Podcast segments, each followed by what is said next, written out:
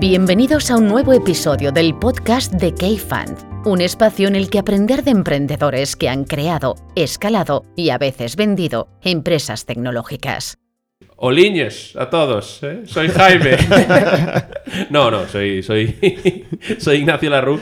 Eh, hoy eh, Jaime no puede estar con nosotros en este podcast y desgraciadamente estaré yo a los mandos con Pablo. Creí que ibas a decir desgraciadamente está Pablo conmigo. También.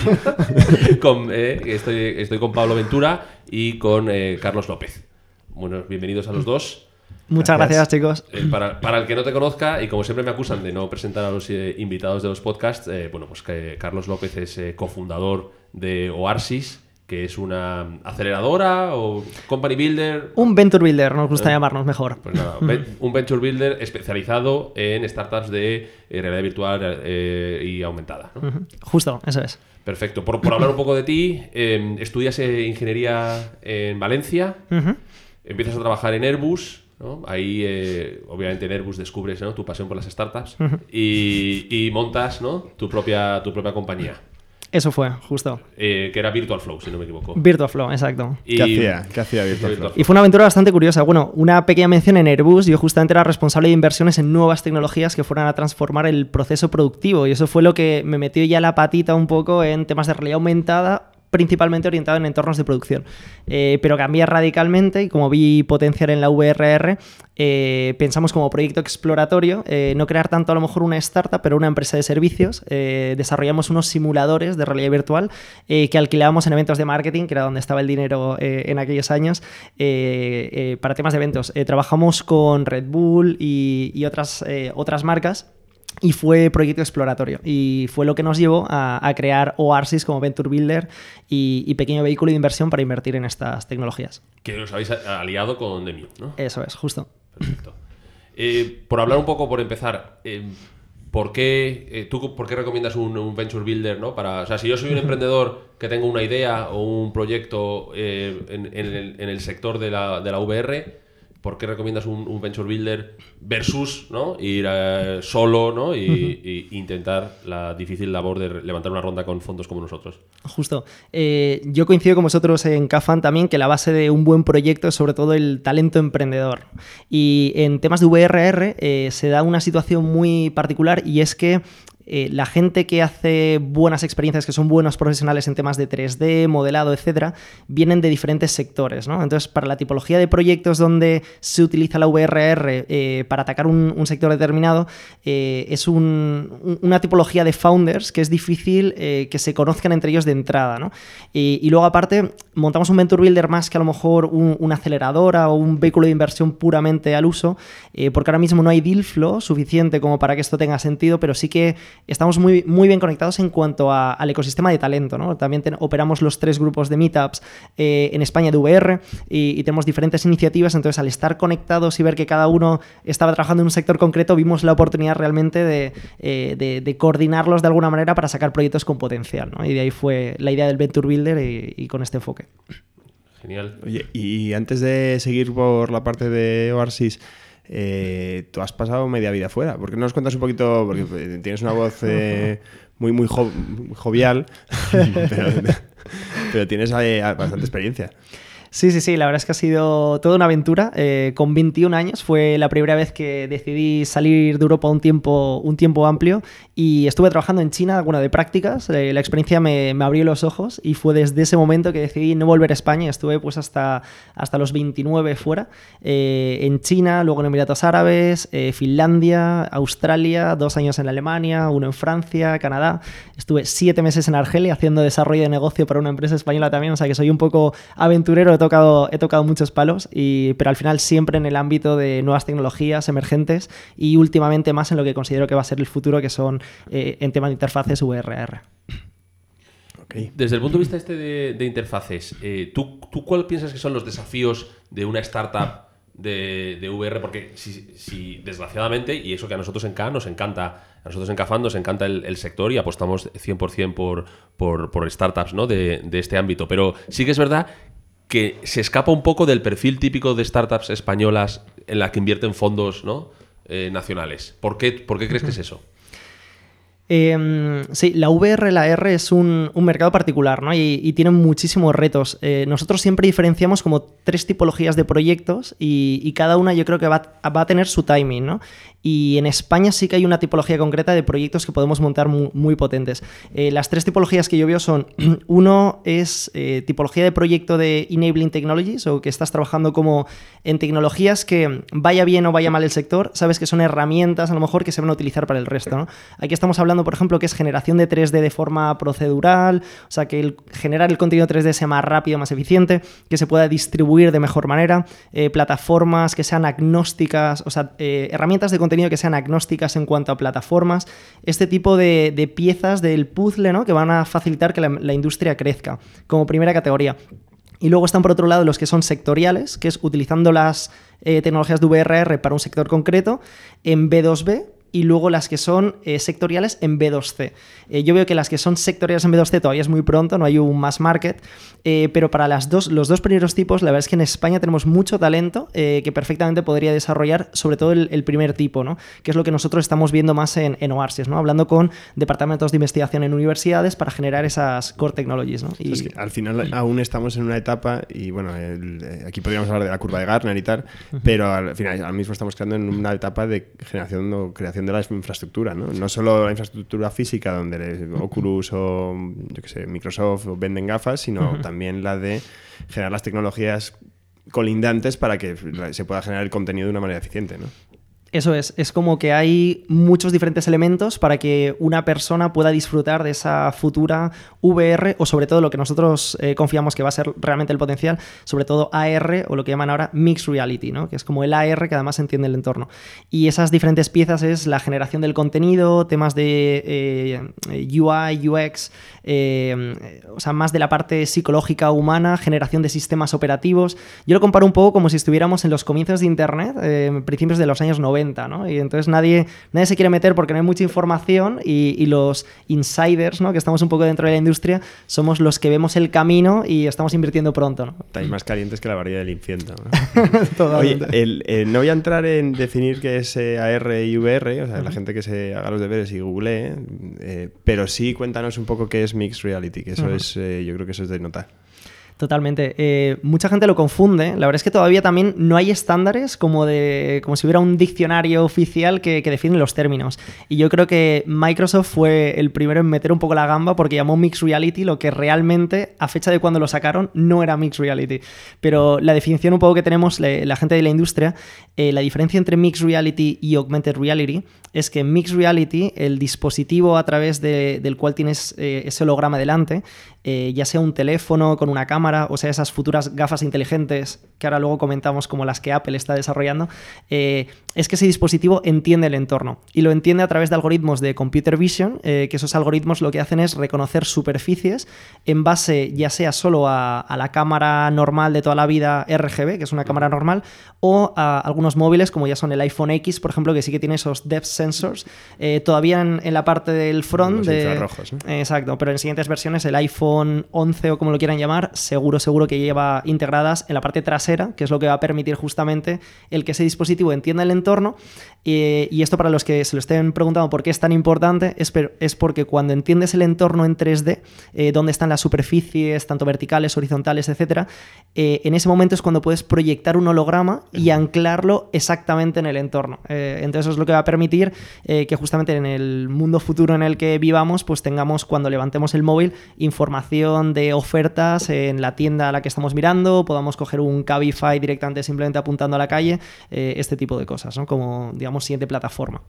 Y en el Mixed Reality también es importante eh, tener en cuenta, lo, o sea, no solo mirar hacia afuera, sino mirar hacia el consumidor, o sea, es decir, por ejemplo, hacia los ojos y hacia dónde está mirando cada, cada individuo, ¿no? Justo, ahí es donde entran en juego también muchas tecnologías en las que varias empresas están trabajando.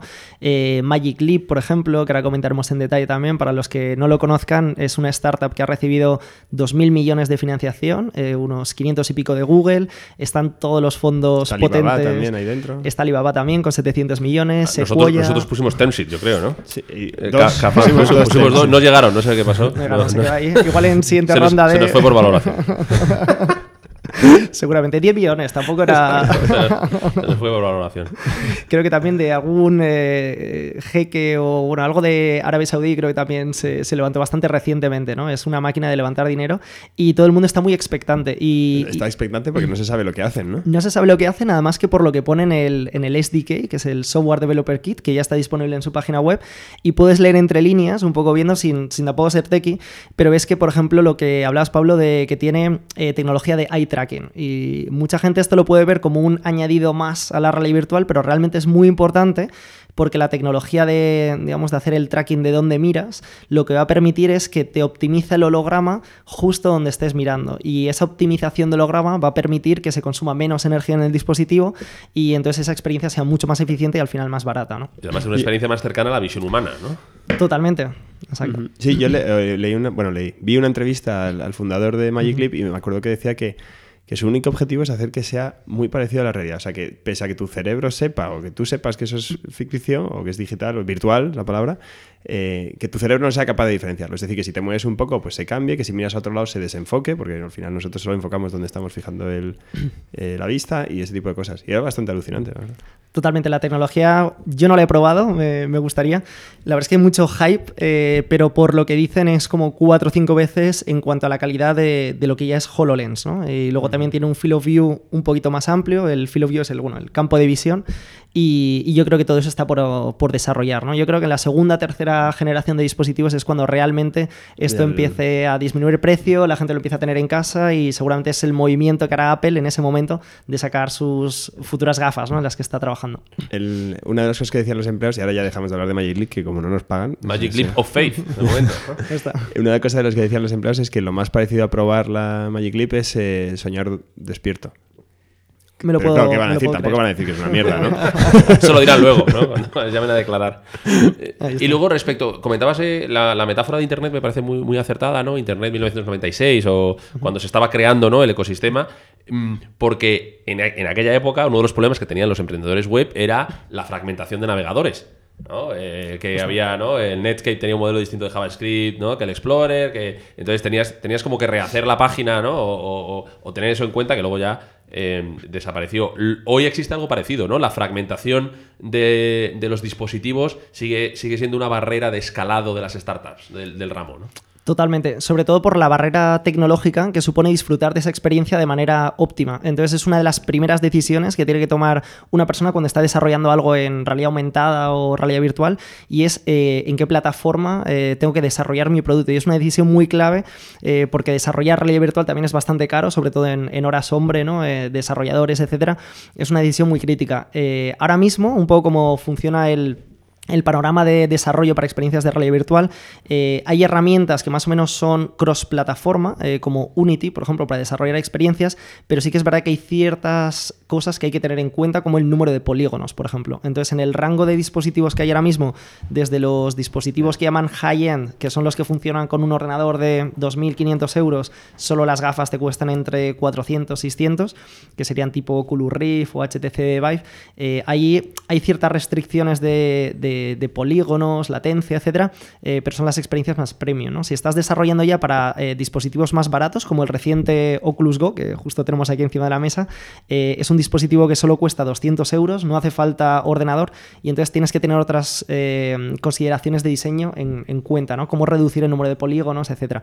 Es una decisión bastante crítica y es por eso que es un poquito más arriesgado ¿no? en esta fase eh, si quieres desarrollar una startup de VR y tienes que tener estos conceptos muy claros para no meterte en un camino de desarrollo de producto que sea el erróneo y haber hecho un producto que realmente no tiene masa suficiente de usuarios. ¿no? Las startups de contenido son complicadas en general. Eh, Aquí otra razón adicional a ello. Complicadas. Nosotros estamos mirando mucho más, lógicamente, modelos más de construcción de enabling, herramientas de distribución o creación de contenido 3D, ¿no? Que sería un poco... Pero claro, si lo analizas desde la teoría de la disrupción, eh, y el, ¿no? en, en el venture siempre te dicen que inviertas en, en líneas, no en puntos, ¿no? O sea, en la, la evolución del sector es, es impresionante, ¿no? Si- sobre todo si lo comparas, lo hablábamos antes de empezar, con la impresora 3D, que se ha quedado un poquito, un poquito de modeo, un poquito en, en una especie de meseta, ¿no? De, de- de desarrollo de producto. Sin embargo, aquí, eh, ¿cuánto costaban unas gafas hace tres años? Es justo lo que comentaba el otro día también, eh, los kits de desarrollos iniciales, yo creo que estaban a partir de los 300 euros, siendo que la experiencia era muy pobre, ¿no? Y destacamos el otro día justamente que los ciclos de vida de producto eh, eh, son muy cortos ahora mismo, lo cual genera el riesgo también que cuantos más productos y más innovación hay, la gente todavía es como que se espera comprar el siguiente, ¿no? Entonces hay como un retraso ahí de aceleración de mercado que todavía está por llegar, pero ha sido exponencial, desde luego. Eh, las Oculus Go que acabáis de probar ahora y tal, en comparación con el Oculus DK1, por ejemplo, a pesar de ser eh, high-end, la experiencia es, tremenda, ¿no? Y todo esto lo vamos a, seguir viendo durante los próximos años, no tengo duda. Un tema muy interesante que quería comentar era justamente el concepto de, por qué la VR y cómo encaja con la AR, ¿no? Eh, que es el concepto este de AR Cloud, que se empieza a comentar mucho en San Francisco y los inversores ya no solo específicos, sino más generalistas, ¿no? También los fondos están mirando atentamente. Y quería comentar con la audiencia justamente que el, concepto es muy interesante y entran en juego, eh, es como una convergencia de tecnologías, ¿no? Diría yo. El concepto de AR Cloud básicamente se, basa en tener una copia digital del mundo eh, en 3D. Eh, esto, y ahora lo vinculo con el coche autónomo y el potencial de esto. imaginaos un Madrid en 2021 en donde tenemos una flota de 2.000 coches autónomos, eh, que cada coche autónomo tiene sus cámaras LIDAR, sus cámaras y demás, ¿no? Y, la navegación ellos, eh, para, para, hacerla eficiente, pues necesitan escanear el mundo alrededor en 3D, ¿no? the AR Cloud, que llaman, es justamente el concepto en el que esa nube de puntos eh, de la ciudad eh, que los coches autónomos, digamos, hacen como el crowdsourcing, ¿no? Y lo, como el Google Maps. Como el Google Maps, eh, pero lo que te hace es tener un Madrid 3D, ¿no? Pero sin tener que tener tú los coches, ¿no? Sin que te pongan multas, ¿no? Eso es lo mejor de todo. Sin capturar datos. Entonces es el momento que cuando ese mapa exista y se esté actualizando eh, muy frecuentemente, ¿no? como será en el caso de, los coches autónomos, será cuando podremos disfrutar de hologramas porque tenemos ese mapa 3D en cualquier punto de la ciudad. ¿no? Y yo creo que ahí es donde realmente abrirá la puerta de posibilidades que ni siquiera necesitaremos, yo creo, tener unas, unas gafas inteligentes todavía. ¿no? Directamente con el móvil podremos simplemente levantarlo y tendremos acceso a, a, lo que llaman la era del spatial computing, de tener información digital eh, justo en el punto en el que la necesitas. Y por eso Google también están tan invertidos en, todos estos temas. Eh, Google destacó que el 50% de sus búsquedas eh, son locales, o sea, son, son búsquedas en las que la gente quiere una información local en un punto concreto, ¿no? lo cual también dice mucho, siendo Google también que su misión es organizar la información en el mundo, pues aquí lo que estarían es organizando la información justo en el, en el punto en donde, donde quieres tener acceso a ella.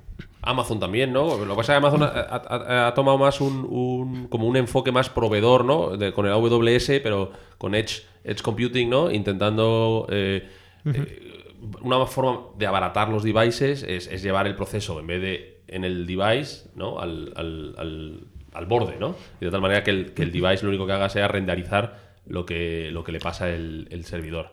Justo. Antes que comentamos la comparación con eh, el mercado de impresoras 3D y demás, eh, este mercado es muy diferente y justamente tenemos a los grandes que están apostando muy fuertemente eh, por esto, ¿no? Facebook, Amazon, Apple, Microsoft, etcétera. Y justamente el movimiento de Amazon ha sido muy interesante. Lanzaron, ya anunciaron el año pasado un, producto dentro de su suite de computación en la nube que se llama Sumerian y es básicamente como una plataforma de desarrollo de aplicaciones VRR y ellos te hacen el hosting en la nube. Yo creo que es un poquito el primer paso eh, que ellos han dado justamente a esa futura llegada del 5G, que es un poco, bueno, lo que todo el mundo está comentado también, está en boca de todos ahora, siendo que esa infraestructura aún le quedan un par de años, tres, para, implementarse, em, pero lo que permitirá justamente tener Edge Computing eh, en la nube y renderizado entonces en tiempo real de los hologramas, disminuyendo mucho pues, el peso de los dispositivos porque no tendrás el procesador directamente en el móvil y en las gafas. O sea, es un tema de eficiencia computacional, pero también es un tema de eficiencia física, ¿no? Llevas una gafa, un trasto que pesa un kilo colgado del cuello pues no vas a estar muchas horas usándolo, ¿no? Justo. Y por eso también entra en juego eh, y las, las, empresas de telecomunicaciones, bueno, tenemos muy buena relación con Telefónica, por ejemplo, nosotros que organizamos eh, los Oasis Weekend eh, que hacemos con ellos, están muy interesadas justamente en ver este tipo de contenidos de realidad virtual. Es como el mayor caso de uso, digamos, para ellos futuramente vender esos planes de, 5G en cuanto lleguen, ¿no? Y todo eso aún está, aún está por llegar, ¿no? ¿Qué, ¿Qué piensas que va a ser el impacto del 5G? Eh, porque es muy curioso, ¿no? El 5 cuando la gente habla de 5G jamás ¿no? Eh, la- el, el VR o el AR forma parte de la conversación y sin embargo va- ¿no? Puede ser, puede ser una de las. de- eh, si esto es un puzzle, ¿no? Que se va como construyendo pas- pieza a pieza, puede ser una, una de las piezas que acaben ya por construirlo. Yo creo que será exactamente, será un poco como la guinda de una vez esté ya todo, ¿no? Es como eh, lo que realmente permitirá todo lo demás. Eh, claro, el 5G hay que tener en cuenta que es más o menos como 100 veces el bandwidth actual del 4G, pero sobre todo el tema de la latencia, ¿no? Que permite unas latencias muy, muy bajas y sobre todo ese- esa posibilidad de eh, dejar todo el, procesamiento y, ponerlo en la nube o parte de este para la VRR tiene un impacto muy significativo, ¿no? Yo creo que los use cases principales será para, para temas de masivas, sobre todo coche autónomo o cuando tenemos mucha gente concentrada en espacios, eh, co- conciertos, festivales, etcétera, eh, y luego sobre todo VRR. Eh, entonces todo esto está por llegar y en España estamos viendo iniciativas muy interesantes, sobre todo, bueno, Barcelona también ha sido un poco la, la- la ciudad escogida, ¿no? Para hacer pruebas de, de 5G. Eh, hay algunas iniciativas donde ya pues las diferentes telcos están haciendo sus pruebas, ¿no? Y, y- y preparándose para esta nueva ola, ¿no? Que también llega. Qué bueno. Oye, si te preguntase por cuáles son los principales hubs en VR y AR en el mundo, o sea, porque pues yo si hablo, hablamos de fintech, seguro que cada uno podemos decir un hub, ¿no? Pero eh, un VR, AR, la- yo creo que hay más desconocimiento. ¿Qué es? ¿Esto que tira mucho de Estados Unidos también o hay mm, hubs en Asia? Hay, hay un poco de todo. Realmente los hubs principales yo diría que están, eh, bueno, en San Francisco, Los Ángeles. Yo creo que se basa un poco todo también es, eh, al final es un poco Silicon Valley que tira un, poco para allá. Eh, también tuvo mucho impacto un- una empresa que fue Upload, es un medio de, noticias de VR y tal, estaban basados ahí y sí que hicieron muy bien la generación de comunidad en base a estas tecnologías, ¿no? Y, luego arrastraron también ahí mucha inversión otras empresas que estaban localizadas ahí.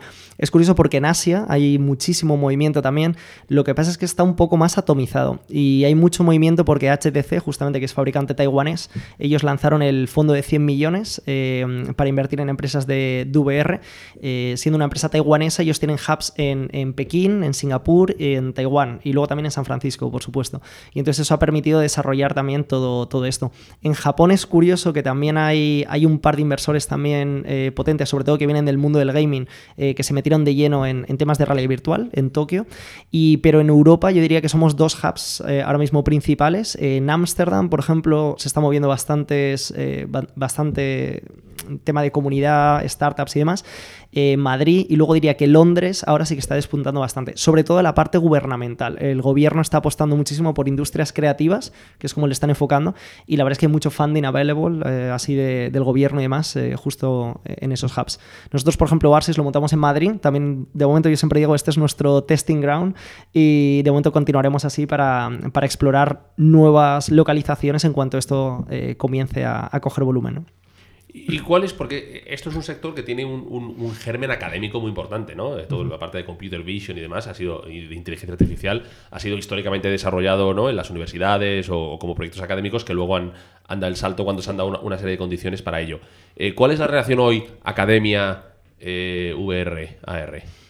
Yo creo que sobre todo esa parte de computer vision y, tracking eh, y temas de infraestructura, ahí es donde hay un campo tremendo, ¿no? De, hecho, eh, eh, animo a que todos aquellos que estén trabajando más o menos en estas áreas exploren en concreto temas de VRR para generar esa futura infraestructura de AR Cloud. Me encantaría ver un proyecto europeo que, saliera un poco en esta tendencia, que ahora mismo es todo casi 90% americano, eh, muchísimas posibilidades.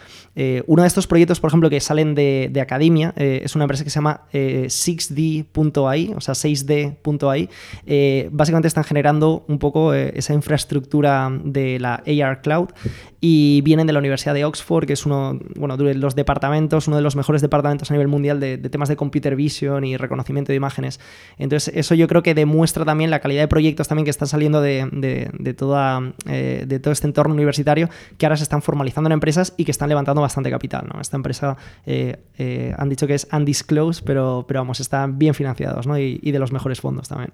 Y antes nos comentabas de otras empresas que sí que han, que sí han levantado rondas y cuéntanos un poquito qué es, aparte de Magic Leap, que yo creo que es un extremo en casi cualquier sector, porque Magic Leap es una startup seed, una startup Típica ronda seed de 2 billion. típica ronda seed de 2 billion.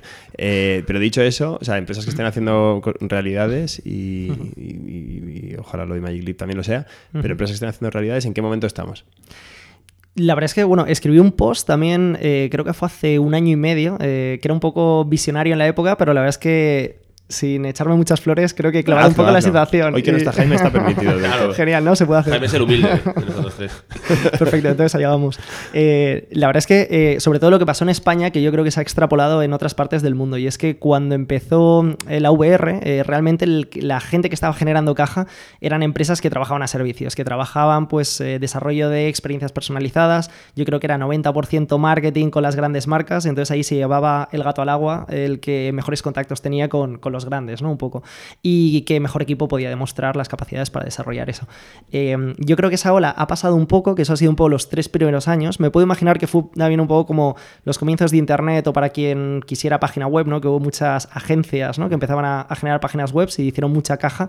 Luego muchas de ellas también, bueno, eh, llegaron al punto ese donde ya se democratiza la, la creación de contenido y son justamente los que han desarrollado esas herramientas para democratizar esa generación de contenido que entonces se llevan, eh, se llevan todo, todo el mercado. ¿no? Y yo creo que estamos ahora mismo en esa fase, que empezamos a ver eh, ya empresas consolidadas que se dedican a servicios, que tienen un buen portfolio y lo hacen bien los precios han bajado, que ya no hay tanto hype, el cliente ya está más seleccionado y entonces eh, ese entorno se puede generar caja, eh, pero, pero ha cambiado ¿no? con respecto a los inicios. Y yo creo que ahora justamente es el mejor momento eh, para aquellos que quieran empezar una empresa, de empezar más la tipología startup, ¿no? de, empezar una, una, empresa enfocada en un producto y que permita justamente desarrollar la industria al siguiente nivel, ya sea infraestructura o generación de 3D. ¿Cómo porque, eh, eh, como decimos, es un sector, es un tema que interesa muchísimo, pero que tiene una cierta como curva de aprendizaje, ¿no? ¿Tú cómo recomendarías eh, a alguien que nos está escuchando y que dice, oye, me apetece saber más de, de ARVR? ¿Cómo, cómo empezar a tirar del hilo? Yo lo que veo más, eh, más útil, eh, nosotros por ejemplo tenemos eh, comunidades de, de, Meetup, las llamamos XR World, tenemos una en Madrid muy activa, más o menos hacemos yo creo tres eventos al mes y justo para, aquellos que estén interesados el 15 de junio hacemos un evento justamente con HTC Vive que es el fondo de 100 millones de realidad virtual de HTC, donde presentamos un poco su programa, tendremos un panel también de, de conversación sobre temas de inversión en temas de VR. yo creo que lo mejor es por una parte el conocer a la comunidad, el networking para los que se quieran formar un poquito más allá y saber un poco el tema del el desarrollo de VR, AR, eh, por ejemplo en Oasis estamos, eh, bueno, ya íbamos haciendo eh, cursos de simplemente como para introducirte en, el sector de la parte tecnológica. No están enfocados para desarrolladores, pero justamente gente que no son desarrolladores y quieren dar el, primer paso en, en, conocer un poco más este mundo. Tenemos uno de AR específico y otro de VR, que justo empiezan también el 19 de junio, es cuando empieza la siguiente promoción y si no en septiembre así como otras iniciativas también que hay de formación online, por ejemplo Udacity también, para el que sea más autodidacta, tiene otro curso también que es muy recomendable y, si no sería un poco más la, vía para desarrolladores, que hay mucha documentación, lo único que aviso también se les puede atragantar un poco con todo lo, que cambian los estándares.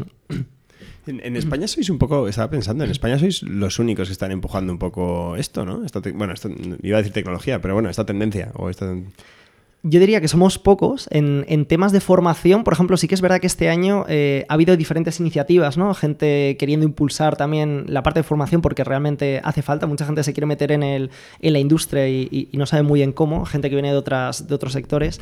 Eh, pero realmente nosotros empezamos en el 2006. Me atrevería a decir que fuimos, en, cuanto al modelo de incubadora o más Venture Builder, eh, definitivamente fuimos pioneros, los primeros en Europa. Y después nos siguieron justamente los, los chicos de Ámsterdam que montaron también con una especie de, incubadora eh, y espacio de coworking en Ámsterdam y Berlín, eh, pero realmente estuvimos ahí en, los inicios, ¿no? Y, esto, bueno, yo siempre digo que siempre eh, estamos, siempre es el comienzo, ¿no? yo creo que todo lo bueno aún está por llegar y, bueno, veremos si el año que viene también abrimos Barcelona, que es una, un pequeño anuncio, bueno, estamos ahí moviendo, moviendo ficha con unos partners de primeras ahí, pero como digo, realmente España lo veo un poco como el testing ground, nosotros lo que queremos es un poco el trampolín a aquellos ecosistemas, como hablábamos antes justamente, eh, para que los founders puedan desarrollar su startup y llevarla al máximo nivel. ¿no?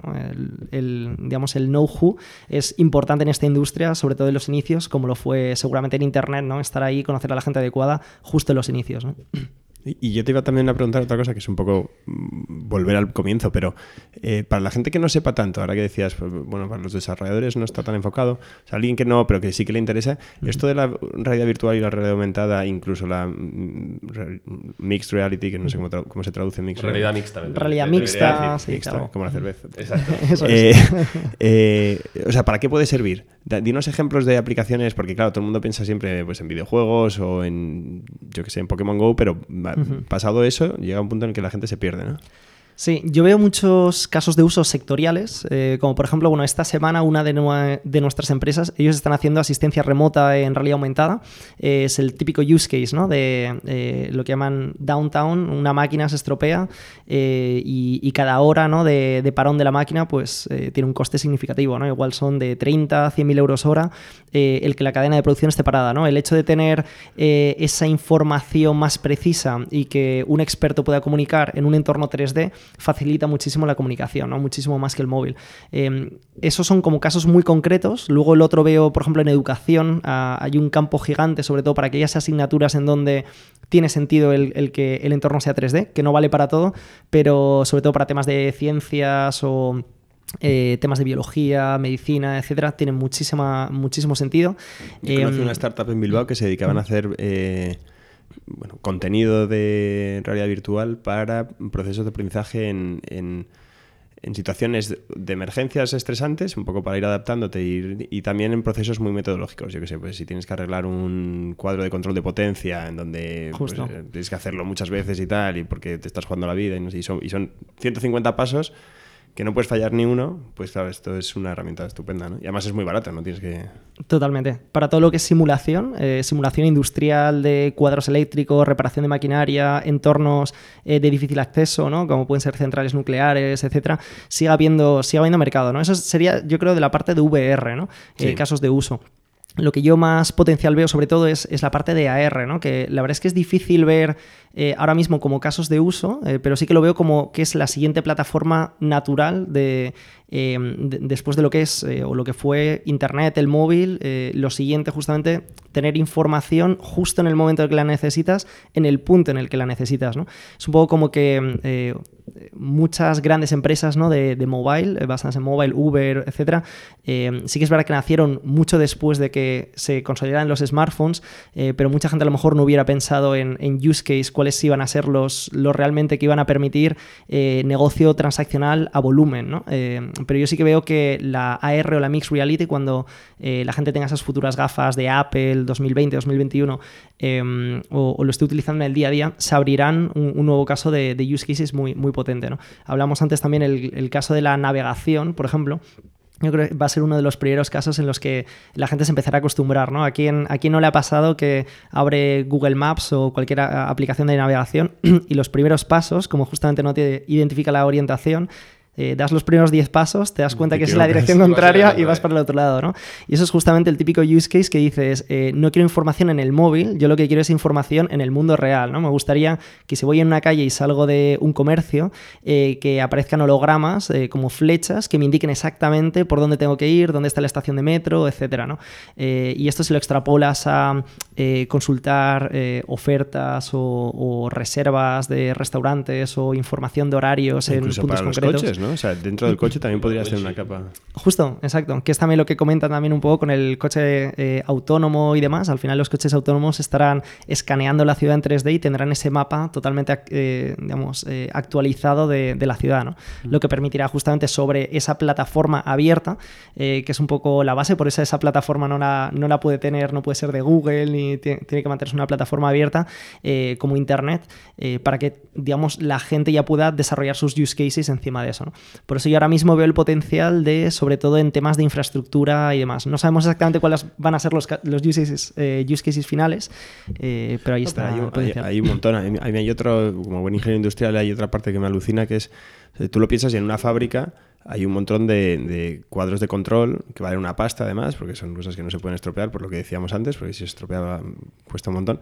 Y entonces hay una empresa holandesa, flamenca, no me acuerdo muy bien de dónde, que ya había integrado las HoloLens con tecnología de realidad aumentada para controlar las maquinarias de la fábrica. Entonces los operarios iban con una HoloLens de Microsoft puestas en la cara, Mm. que o sea, es- al ser realidad aumentada tú ves perfectamente todo lo que está ocurriendo, y cuando querían controlar un parámetro de alguna de las máquinas, pues eh, o sea, ni siquiera era un, o sea, no tenían mando, simplemente hacían con un gesto con las manos, le salía un panel virtual de la leche y iban controlando las variables y tal. Y, entonces dices, joder, qué pijada.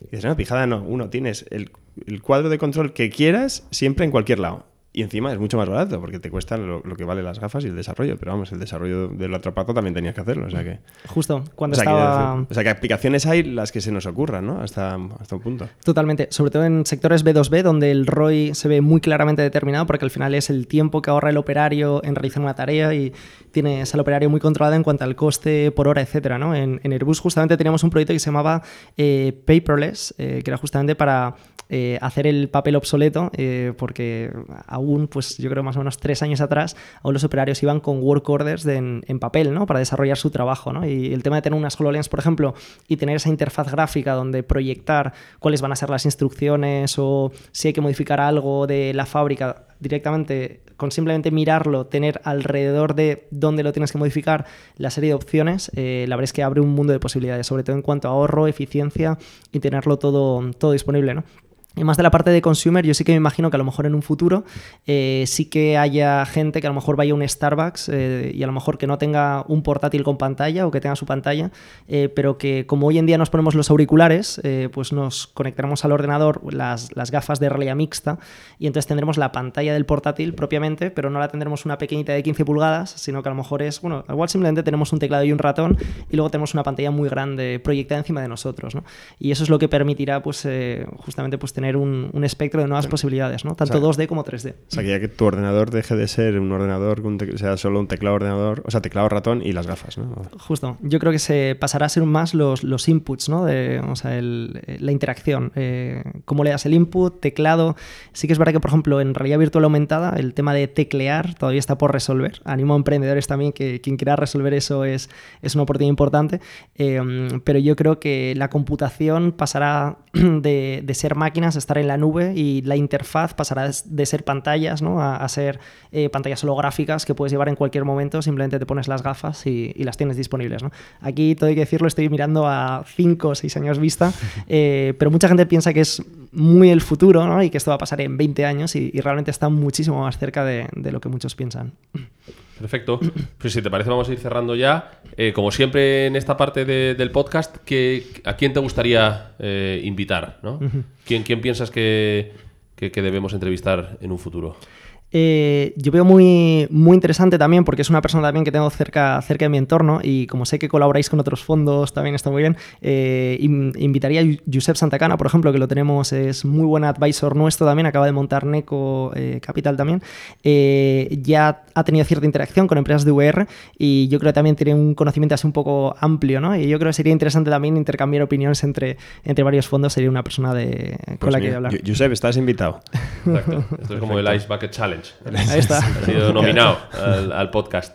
Eh, y eh, la siguiente pregunta obligada es eh, el último libro ¿no? que te has leído. Que recomiendes, ¿no? Porque que te hayas leído o, o recomiendes. O, o puede ser ambas. Hay, hay un libro que la verdad es que el, el título no me gusta nada, queda como libro de estos de hazte rico en tres pasos, eh, pero es un libro que lo que es el contenido tiene un contenido muy, muy interesante, sobre todo a nivel de mentalidad, que es una de las cosas que yo siempre intento transmitir a los emprendedores, lo más importante también, tener esa mentalidad emprendedora de, eh, de cazador de oportunidades conforme llegan, ¿no? Y ese libro te da, te da estas, estas claves. El libro se llama The Fast Lane Millionaire. Como repito, el, el título es horrible y yo cuando lo vi me lo recomendé a un amigo dije esto, esto, esto no funciona. Pero lo que es el contenido está, está muy bien, sobre todo porque te, te- te abre la mente de posibilidades y so- sobre todo te ayuda a desarrollar una mentalidad emprendedora bastante, bastante robusta. Qué bueno. El otro día Jaime estaba leyendo uno. ¿Cómo se llama ese el que tenía en su mochila? Eh, esquivar la mediocridad. Eso, eso. A Jaime le van mucho estos libros. Fight Mediocrity. ¿no? Autoayuda. Bueno, perfecto. Y tú querías hacer otra pregunta, quiero recordar. Eh, Ah, no, pues la has hecho ya. ya la he hecho. Ya la has hecho. Yo Bueno, a mí ya, para despedirme, lo último que me queda es eh, pedirle perdón a Jaime. ¿no? Pues sí. Eh, decirle que no volverá a pasar, ¿no? Y que hemos hecho lo mejor que podíamos. Exacto. Bueno, al final también es responsabilidad suya, ¿no? Quiero decir, Principalmente. eso, o sea, Eso el- siempre. Lo más fácil para que no vuelva a ocurrir es que esté. Pero bueno, un placer, Carlos. Eh, eh, no sé si quieres añadir algo, ha sido un placer. Un Eh, placer haberme invitado y estamos en contacto porque esto es el comienzo del OVRR y estoy seguro que, que, bueno, si nos unimos todos, fondos, eh, Venture Builders, incubadoras, eh, saldrán muy buenos proyectos y muy buenas oportunidades. Así que genial, chicos. Seguro. Muchas Eh, nada, sí, muchas gracias. Aquí suele decir Jaime algo así como, bueno, pues todos los podcasts y todos los posts que hacemos en Cafan están en blog.cafan.vc, creo recordar. Y, y bueno, y si no es esa la página, pues que hubiera venido Jaime. Venga, gracias. Un abrazo. Dale, hasta luego.